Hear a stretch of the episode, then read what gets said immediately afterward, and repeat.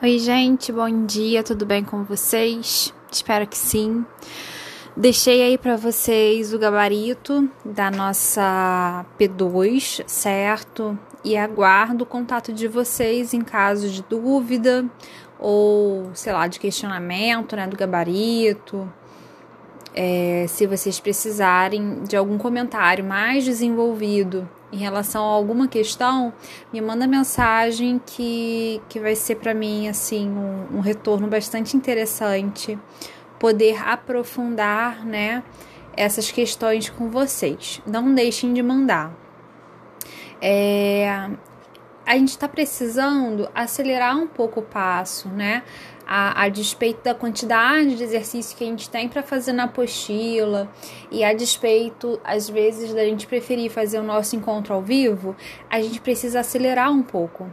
E aí, por isso, hoje eu no nosso roteiro, eu suspendi a reunião ao vivo, deixei para vocês entrarem em contato comigo durante o dia, né? Conforme vocês forem assistindo, quer dizer, ouvindo, né, esse áudio e olhando o gabarito para vocês fazerem no ritmo de vocês e eu fazer esse acompanhamento individual para ver se a gente consegue apertar um pouco o passo para poder andar com a matéria.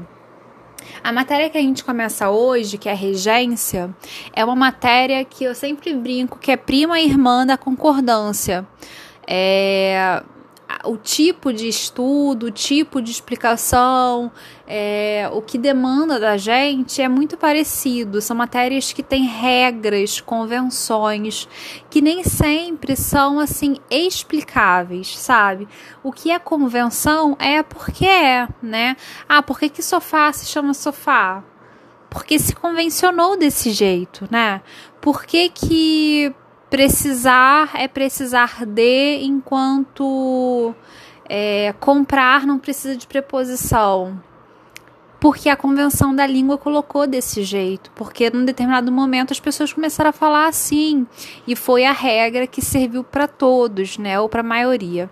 Então, é, tanto a concordância, que foi uma matéria que a gente superou aí depois de algumas semanas, como regência, são matérias importantes no sentido da gente escrever dentro do domínio da norma culta. Então eu conto aí com a autonomia de vocês de estudarem as regras, de realmente fazerem os exercícios tentando fixar essas regras. Mas são matérias em que eu, como professora, não consigo avançar muito é, no sentido de dar uma explicação lógica para que vocês compreendam o processo lógico. Porque nem regência nem concordância é, se estabelecem por lógica e sim por convenção, como eu como estava falando com vocês. Então, eu vou explicar nesse áudio o que eu consigo né? É, o raciocínio lógico que tem por trás dessa matéria. E depois vou orientar vocês na apostila para os casos que a apostila destaca, né? Para os casos que a apostila estuda. Então, se vocês forem lá para o final do nosso roteiro, vocês vão encontrar um anexo 2, né, depois do gabarito da prova. E nesse anexo 2 está justamente os primeiros pontos que eu vou conversar aqui nesse áudio. É... Bem, já adiantando cenas dos próximos capítulos, mas não são cenas. São cenas também desse capítulo, né? Às vezes as pessoas só não falam é, de coordenação e subordinação antes, mas é pertinente. Vou tentar explicar melhor. A gente normalmente ouve essa classificação, coordenação e subordinação, quando a gente está lá estudando o período composto, né? Quando a gente estuda as orações principais, as orações subordinadas, as orações coordenadas. Quando a gente começa a estudar a maneira como as, re, como as orações se relacionam, aí a gente começa a falar comumente é, esses dois termos, coordenação e subordinação.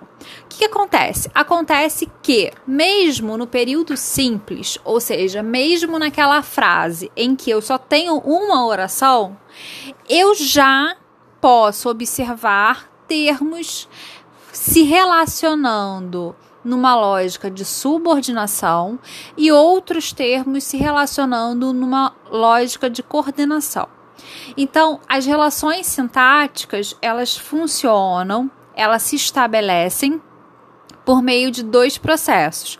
O processo de coordenação, que é quando não existe diferença hierárquica entre os termos, e o processo de subordinação, que é quando um termo está subordinado a outro, ou seja, um manda e o outro obedece. Eu sempre brinco quando eu explico isso que se a gente for pensar é, ali na geografia da sala de aula, né, é, o professor está coordenado a outro professor né? Ele tem ali a mesma função dentro da escola, o mesmo nível hierárquico. Mas o professor está subordinado à sua coordenação, ou seja, ele responde à sua coordenação ele tem que obedecer certas regras, né? Ele não pode sair por aí fazendo qualquer coisa. E o mesmo a gente pode observar dos alunos para o professor. Então, entre alunos e professores, a relação que se estabelece é uma relação de subordinação. Ou seja, o professor tem algum domínio do que ele vai demandar. Ele que estabelece algumas regras, alguns combinados com os alunos né? Então, é, eu acho que essa metáfora ajuda a gente a entender um pouco isso. Quando a gente olha para uma frase, né, um período simples, como eu tô falando, eu botei aí um exemplo para vocês, que é a seguinte frase. É, Ana e Sofia não precisaram de reforço escolar. Ana e Sofia é sujeito certo? Um sujeito composto do verbo precisaram, da forma verbal precisaram. Esse sujeito e o seu verbo se relacionam entre si por meio da subordinação. Tanto que, se eu mudo o sujeito, né? Se eu tiro Sofia e fica só Ana, o verbo é obrigado a mudar né? Então tá aí no, no, no, quadrinho, né? Entre sujeito e o verbo da oração há uma relação de subordinação. Esse é o motivo para a regra do verbo. É, para a regra, o verbo concorda com o sujeito em número e pessoa. Então, se eu coloco o sujeito no singular, o verbo vai estar no singular. Se eu coloco o sujeito no plural, o verbo vai estar no plural.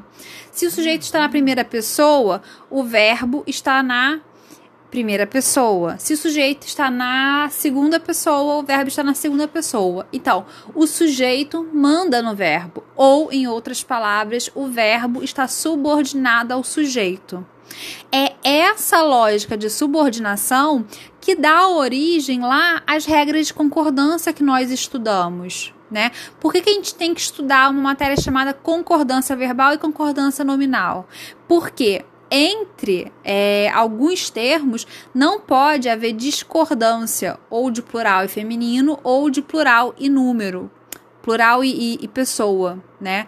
Esses dois termos têm que estar afinados nesse sentido, né? De número e pessoa ou de número e gênero. É, por isso as regras de concordância, porque existe essa relação de subordinação, de um mandar no outro, de um demandar do outro um determinado comportamento. Por outro lado, os núcleos desse sujeito, né, Ana e Sofia, que são núcleos do sujeito, é, exercem essa mesma função sintática de sujeito, né? Então, entre Ana e Sofia existe uma relação de coordenação. Esses dois termos estão no mesmo patamar sintático, estão operando um mesmo funcionamento. Quer dizer, entre eles não existe subordinação, existe coordenação. Beleza? E continuando a nossa análise, se nós olharmos o verbo, o verbo precisar exige um complemento verbal de reforço escolar. E ele exige também que esse complemento verbal venha preposicionado, ou seja, ele, ele exige que ele venha antecedido de uma preposição, e não é qualquer preposição, é a preposição de. Todas essas exigências que o verbo faz para o seu complemento sinalizam para a gente que entre verbo e complemento verbal existe uma relação de subordinação, ou seja, um manda e o outro obedece, um manda e o outro responde de acordo. É, no caso aqui do verbo precisar, a gente fala que o verbo precisar, precisar rege uma preposição e ele rege a preposição de. Tá vendo? O termo rege já aparece aí. A nossa aula de hoje é sobre regência. Então, o que, é a regência? A regência verbal é a exigência que o verbo faz para o seu complemento verbal, ou seja, para o seu objeto. Alguns verbos regem, exigem um objeto sem preposição, que a gente vai chamar de objeto direto. Outros verbos regem, exigem objetos indiretos, que são aqueles pré-posicionados, ou seja, antecedidos por uma preposição. E é o verbo também que vai definir é, qual preposição ele aceita e qual não.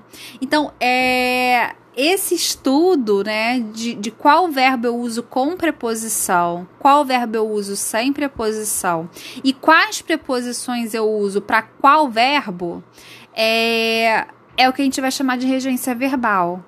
A regência nominal diz respeito aos nomes que também exigem complemento. Então, é, o termo acessível, por exemplo, quem está acessível está acessível a alguém. Não é verdade? Acessível é um adjetivo, é um nome. Então, quem está acessível está acessível a. Então, acessível rege, exige um complemento nominal. E esse complemento nominal deve ser antecedido pela preposição a. Ah, Mariana, muito confuso. Você já está falando aí há 12 minutos, é verdade. Por isso mesmo, eu já vou pedir para vocês abrirem a apostila de vocês. Na página. Assim que a minha apostila virar aqui, minha apostila eletrônica. Ah, pá, pá, pá, pá, pá.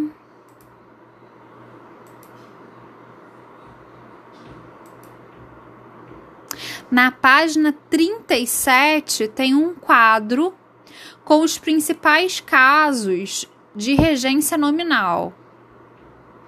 Então, como que você estuda isso? Você lê esse quadro, você faz o exercício e sempre que alguma dúvida pintar no exercício, você volta ao quadro. Esse processo de consulta ao quadro vai garantir que aos poucos você memorize esses casos de regência, sobretudo aqueles que você tem mais dificuldade, né? De repente, você não tem dificuldade de saber que algo está relacionado com alguma coisa, né? Então, que o, o termo relacionado exige a preposição com. Nesse caso, você não tem dúvida, você não precisa consultar. Mas quando você tem, sei lá, é, você está em dúvida se, acost se acostumado é acostumado a ou acostumado com. Você vem na tabela e você olha. E aí, nesse processo, você vai memorizando. Existe também disponível na internet dicionário de regência. Então, quando você está escrevendo um texto que permite consulta, né? Como é o caso de um trabalho ou sei lá, né? Uma carta você também pode e deve consultar sempre que você tiver dúvida de qual preposição usar. Só colocar a palavra que você tem dúvida, né? Então, sei lá, essencial e colocar essencial regência. E vai aparecer lá o dicionário de regência para você consultar. Então, página 37 é fundamental para gente pensar a regência nominal. E a partir da página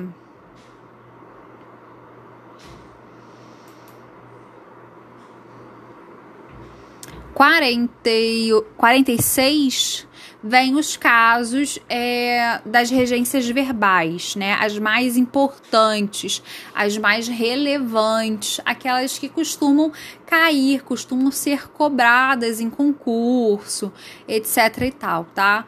verbo agradecer, pagar, perdoar, o verbo ajudar, avisar, informar. Então, os casos estão aqui postos. Eu separei alguns exercícios para vocês fazerem. Óbvio que quem conseguir quiser fazer todos, melhor, né? Mas como a gente está estudando os dois capítulos ao mesmo tempo, porque são conteúdos similares, eu, eu achei melhor selecionar para vocês não ficarem com muito exercício por fazer, tá bom? Repito que, tendo dúvida, por favor, entre em contato comigo. Semana que vem nós corrigiremos esses exercícios e aí também certamente algumas dúvidas devem aparecer. E nessa dinâmica à distância, eu preciso realmente que vocês sinalizem para mim o que precisa ser reforçado, o que dá para a gente ir seguindo é, eu conto aí com o diálogo de vocês, tá bom? Beijo.